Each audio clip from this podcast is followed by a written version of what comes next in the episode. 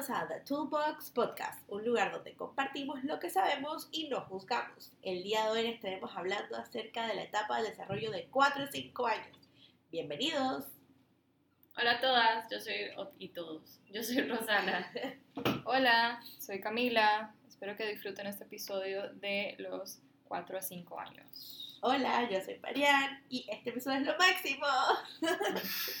Disclaimer, Marian está con un poquito de alergia, así que la verdad lo oirán un poquito nasal. Me escucharán como la Nani. Exactamente. Como Nani, Nani Fine. Bueno, el episodio anterior estábamos hablando de los 3 a los 4 años y vamos a tocar un poquito de las cosas que vimos en, el episodio pasado, eh, pero piensen un poquito más allá, de las habilidades ya se han perfeccionado, ya se han eh, ya se han complicado un poquito más. Ya han madurado un poquito. Exacto, entonces puede ser que las diferencias no se vean eh, tanto, pero sí son sutiles y son muy importantes. Sí, específicamente cuando ya están dentro de la escuela, ya han pasado más o menos un año en preescolar, ya están como en pre-K4, es como un año nuevo de preescolaridad, se notan mucho más grandes y todo el tema de estar dentro de la escuela se vuelve como un poco más parte de ellos. Sí, y lo que vemos más en esta etapa es la manera en que empiezan a, socializar con los otros niños. Eh, hablamos mucho de lo que es el problem solving, de resolver oh, problemas, de lo que son las negociaciones, de me prestas esto, pero yo te doy esto, o, mientras yo uso esto, tú puedes utilizar la otra cosa. entonces ya ellos empiezan a buscar em, estrategias para resolver sus problemas con sus compañeritos. Exacto, comienzan las negociaciones. Por eso es tan importante, eh, tan importante que ellos empiecen a esta edad en un ambiente escolar, porque ya ellos están entendiendo cómo, cómo interactuar con las otras, las otras personas alrededor de ellos. Exacto. Y en esta etapa de 4 a 5 ya se comienza a notar que están entendiendo lo que está, o comienzan a tratar de conectar con sus propias emociones y decir como, ay, mira, Nana está triste o creo que está triste. Comienzan a verse reflejada, la empatía comienza a crecer y se comienza a volver un poco más vocal, o sea, mucho más hablado. Antes solía llegar donde ti nada más como darte un tap, tap, tap, there, there, my friend. Exacto. Pero ahora es de que, ay, ¿qué le pasó? Y hay como un concern por las otras personas. Sí, y ya eh, Rosana lo mencionó en el episodio anterior, el hecho de que las emociones son muy ligadas con el, aprendizaje. Entonces, el hecho de ver a un niño llorar o a un niño gritar o demostrar una emoción de una manera muy efusivamente, eso les va, les va a impactar bastante. Entonces empiezan a hacer esas preguntas de por qué y cómo y, qué siente, qué le pasó, está bien, que hay un concern por los demás, además de ellos mismos hay empatía, ya se está viendo la empatía. Totalmente. Y también, como estamos hablando de que ya empiezan a jugar con otros niños. Antes era un juego muy paralelo de que juego al lado tuyo, pero no estamos interactuando necesariamente. Entonces, ya es, ven, ¿quieres jugar conmigo? Eh, mira, tú puedes ser el papá y yo soy la mamá, o tú puedes ser la tía y yo soy el, el sobrino, o lo que sea. O sea, ya, ya o todo lo contrario, el, ay, ella no quiere jugar conmigo, teacher, ayúdame, ¿qué pasa? Pero ¿por qué no quiere jugar conmigo? Pero es que yo quiero jugar con ella, pero es que... los dramas. Los dramas, sí. Los culebrones así que... Y, y uno los ve siendo maestra y cuando tomas un paso atrás y los ves jugar, tú dices que, wow, ok, sí, hay mucho proceso de todo tipo de los pados de las áreas de desarrollo, pero específicamente lo socioemocional y lo vocal que se vuelve a esta edad, uno hace como, yo podría escribir un libro de este drama, o sea, esto es increíble, o sea, tiene ideas súper buenas también y también comienza a diferenciar lo que es fantasía versus realidad. Es como, vamos a jugar a los dragones. Y de repente sale uno y que, pues los dragones no existen. Y dije, ay, ala. ya. Sacaste, la sacaste fuera del parque ya, es como que...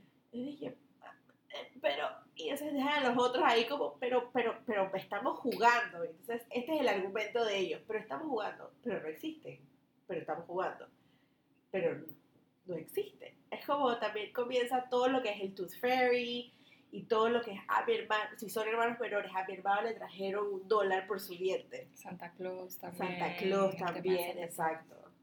Sí, ellos están jugando mucho con la, la, la realidad versus la fantasía. Exacto. Pero también se ve hasta los mismos juegos de casita, o sea, de- tú vas a cocinar y agarran una olla que puede ser un no sé, Bloque. un bloque, exacto, eh, y empiezan a crear de acuerdo a lo que están jugando en ese momento. Entonces, Y a lo que han vivido también en casa. Exacto. Eh, en los momentos en los cuales ellos llegan a donde ustedes y les dicen, mira mamá, te hice una sopa o mira mamá, hice un dinosaurio y literalmente no tienen nada que ver con un dinosaurio, siguen, sigan el juego. O sea, Sí, empiezan a preguntarles de que, ah, sí, mira, es que yo veo que esto podría ser las orejas, son las orejas y cosas así para que ellos continúen esa imaginación que luego les va a ayudar en muchas otras áreas. Y ese juego también puede ser un poquito eh, como dic- dictatorial, como dictador. Vamos Sí. a hacerlo así, a mi manera, como yo diga.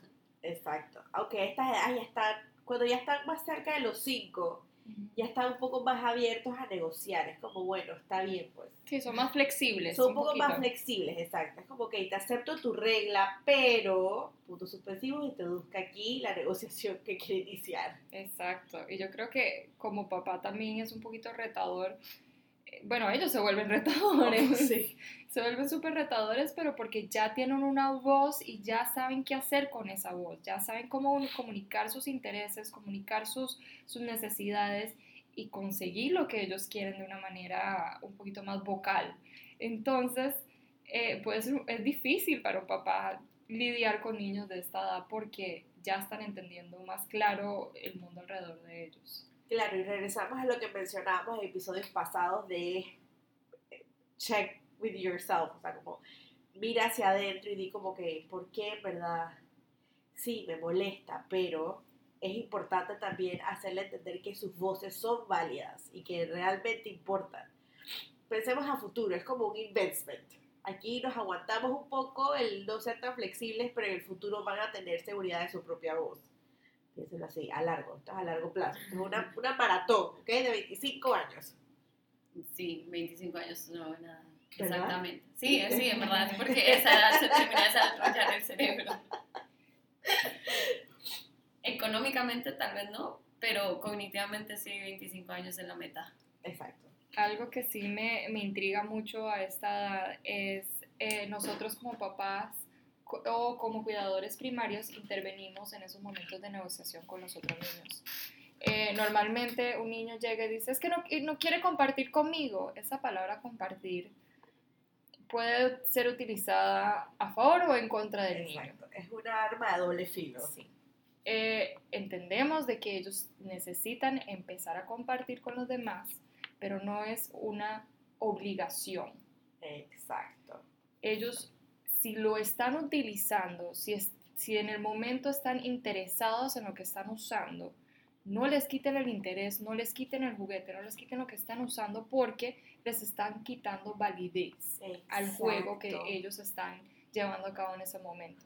Entonces, cuando el otro niño llega y les dice, ay, es que él no quiere compartir conmigo, decirle, ah, ok, vamos a preguntarle, ¿ya terminaste con el juguete? Si dice que sí, perfecto, ah, ok, toma, ve y juegas con él. Si dice que no, decirle, ah, bueno, si quieres puedes esperar jugando con tal cosa o puedes esperar al lado de él hasta que él te lo dé. Porque ya ahí, sí, estás enseñándole lo que es la negociación, pero tampoco le estás quitando la validez de lo que es el, el juguete en ese momento para él. Exacto. Recuerden este toolbox tip. Recordemos que si bien compartir es importante, también es importante validar la importancia de los juegos de cada quien. Entonces, aprendamos o modelemos la negociación y el tomar turnos. Como dijo Cami, si el niño va y te dice, ay, pero es que fulanito no quiere compartir conmigo, ok, vamos a acercarnos. ¿Terminaste con el juguete? No, mira, no has terminado con el juguete. ¿Qué te parece si mientras esperas juegas con los bloques, los dinosaurios? Introduzca aquí el juguete, un juguete alternativo. Y cuando esperamos y ya el fulanito terminó con los carros, entonces podemos compartir o jugar juntos o cambiar de juego o hay muchas opciones.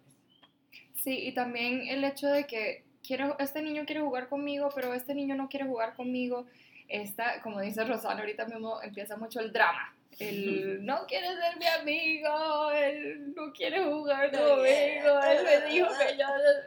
Todo eso es normal, es, Es parte de su válido. juego y es válido, es válido darle, validar sus, los sentimientos de los niños. Eh, pero ¿por qué obligar a un niño a jugar con otro si el mismo juego, el juego que ellos están jugando es diferente? Exacto. Entonces decirle, mira, es que él todavía es tu amigo, siempre darle lo positivo, eh, pero en este momento él le gustaría jugar tal cosa. ¿Quieres jugar ese juego con él o quieres jugar algo diferente? Entonces ya ahí como que les está enseñando lo que es eh, los intereses de los demás, eh, empatizar con, con el otro niño y también respetar y el, respetar. y respetar el tiempo, el espacio y el interés del otro, sin presionarlo, que es muy importante, que a futuro podemos decir que esta calidad,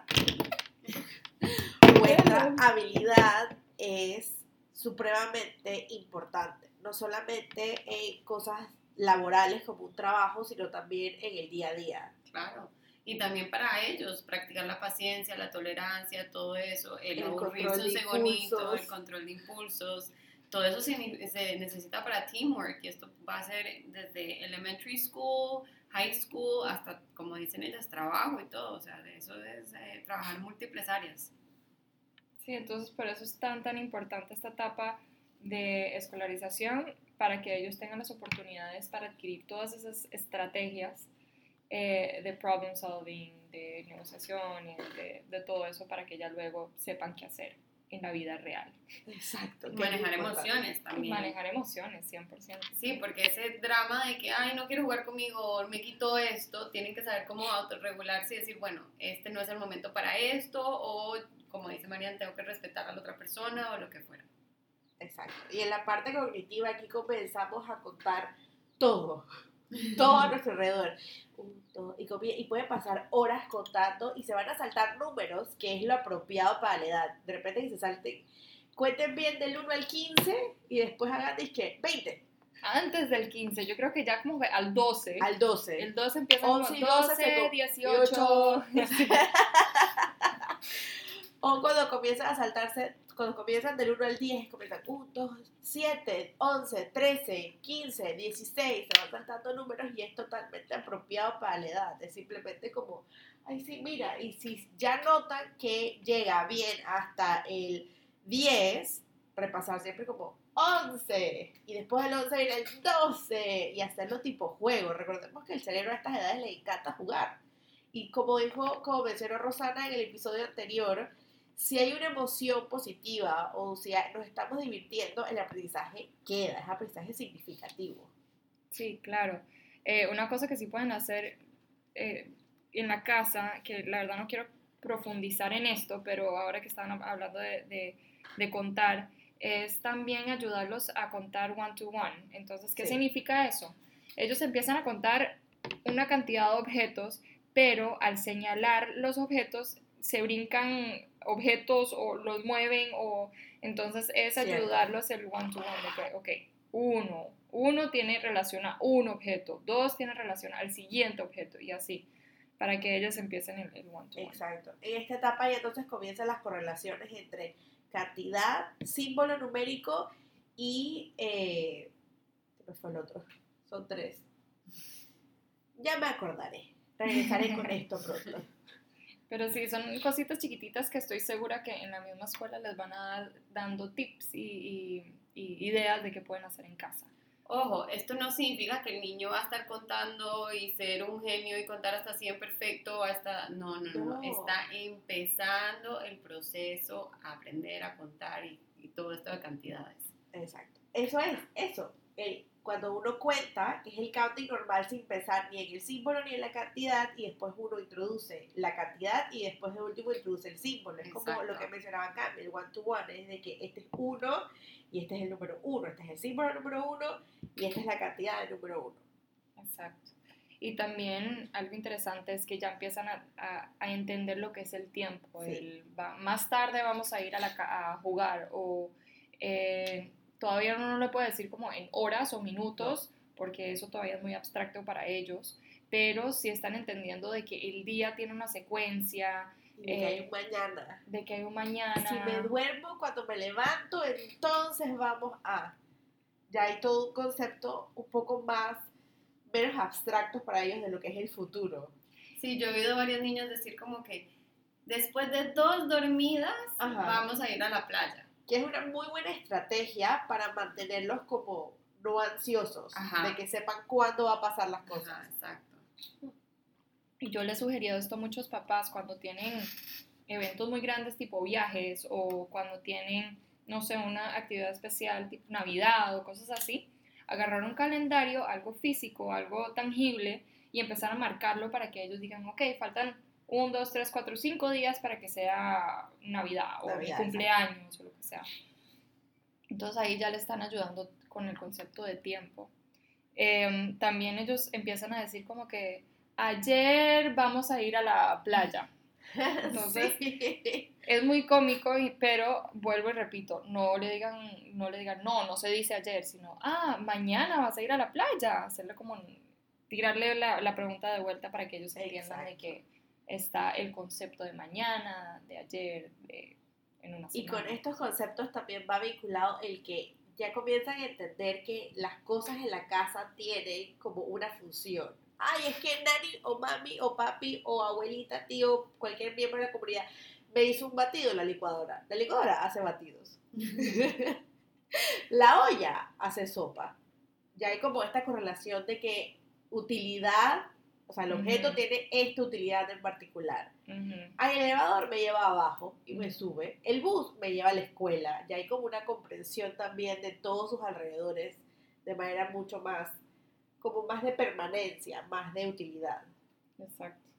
No, y les pueden hacer las preguntas que quieran de acuerdo al, al objeto, para así desarrollar su lenguaje, para desarrollar sus habilidades cognitivas. Eh, entonces, es siempre, siempre pregunten, pregunten, pregunten todo lo que ustedes quieran, todo lo que puedan para que ayuden a sus niños. Exacto. Esta es su oportunidad de, de voltear la tortilla cuando tenían dos años. Me preguntaban por qué, por qué, y dónde, y cuándo, y cuándo, y cómo, y ajá, y cuéntame, y más. Este es su momento, cuidadores primarios. Este es el momento de voltear la tortilla y hacerle todas las preguntas a ellos.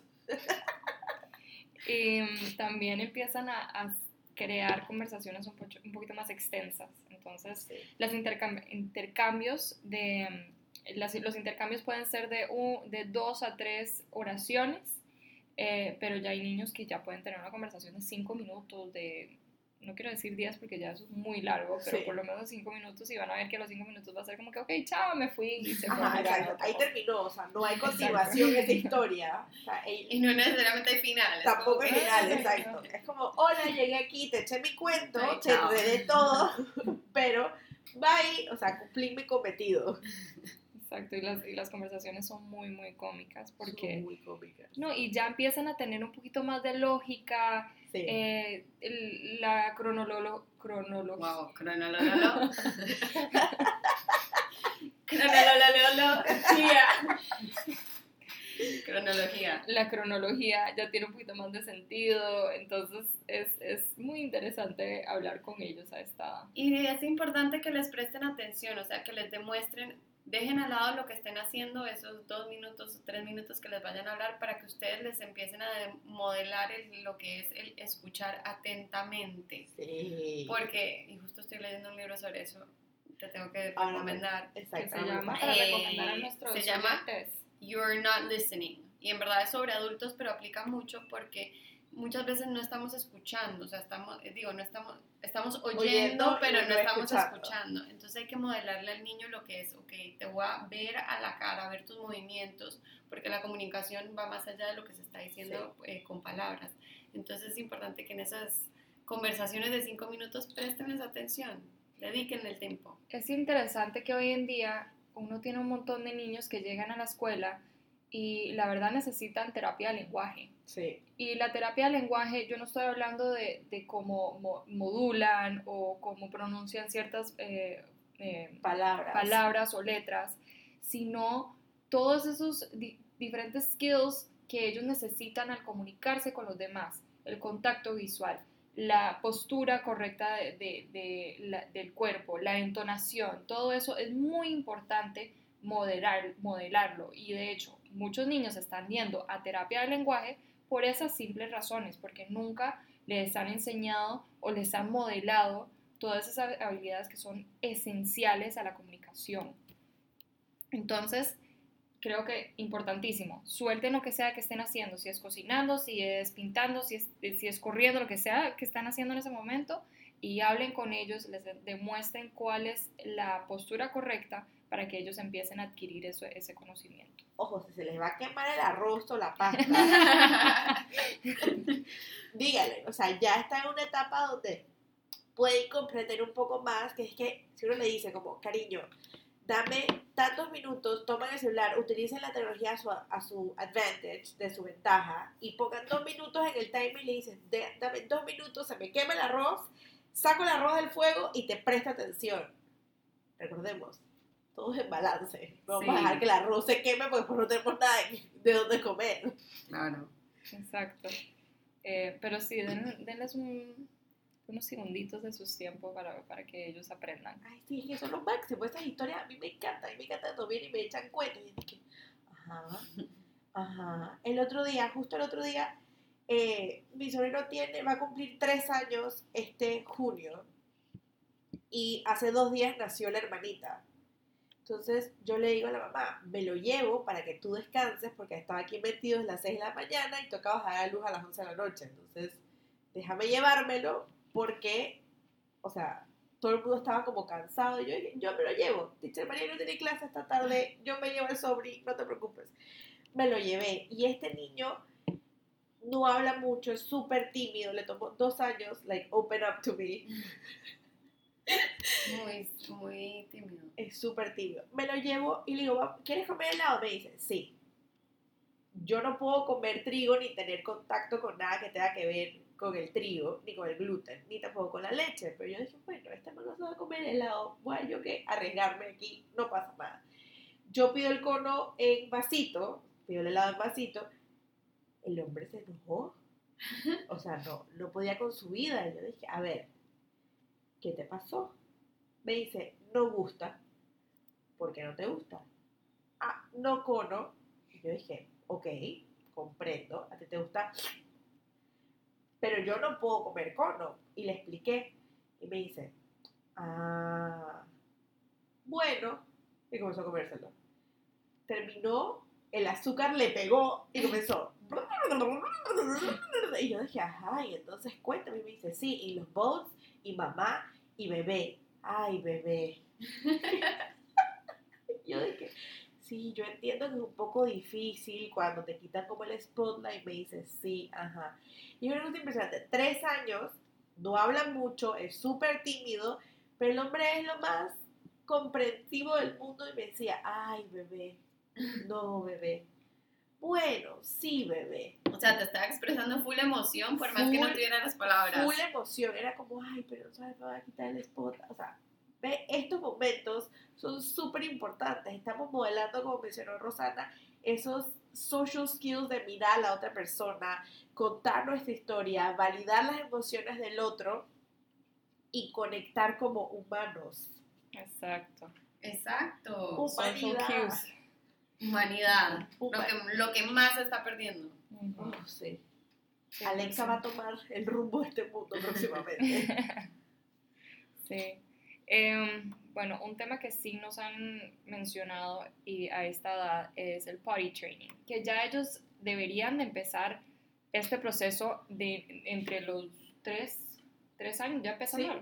De hecho, ya mi hija va al baño y ya, ya tiene que en un mes cumple tres años y ya ella sabe ir al baño solita y ya se limpia solita. No a la perfección, pero ya ella lo hace solita. Entonces, como lo hemos dicho, es un abanico, pero eh, el, te- el tema de potty training es que ellos ya deberían de empezar a limpiarse Exacto. solos cuando hacen pupú. Exacto. Ya a esta edad, el pañal está afuera, mínimo accidentes, ya empecé a limpiar. En caso de una niña, ya empecé a limpiar mi vulva. Y en caso ya de que estemos hablando de eh, la pompis, el culete, entonces ya dije, ok, ya soy capaz de limpiármelo. Y buen, buen, bueno que lo mencionaste, lo del pañal. Ya deberían de empezar a quitarles el pañal de noche. Oh, sí. Ajá, eso es lo ¿Por que qué? iba a decir.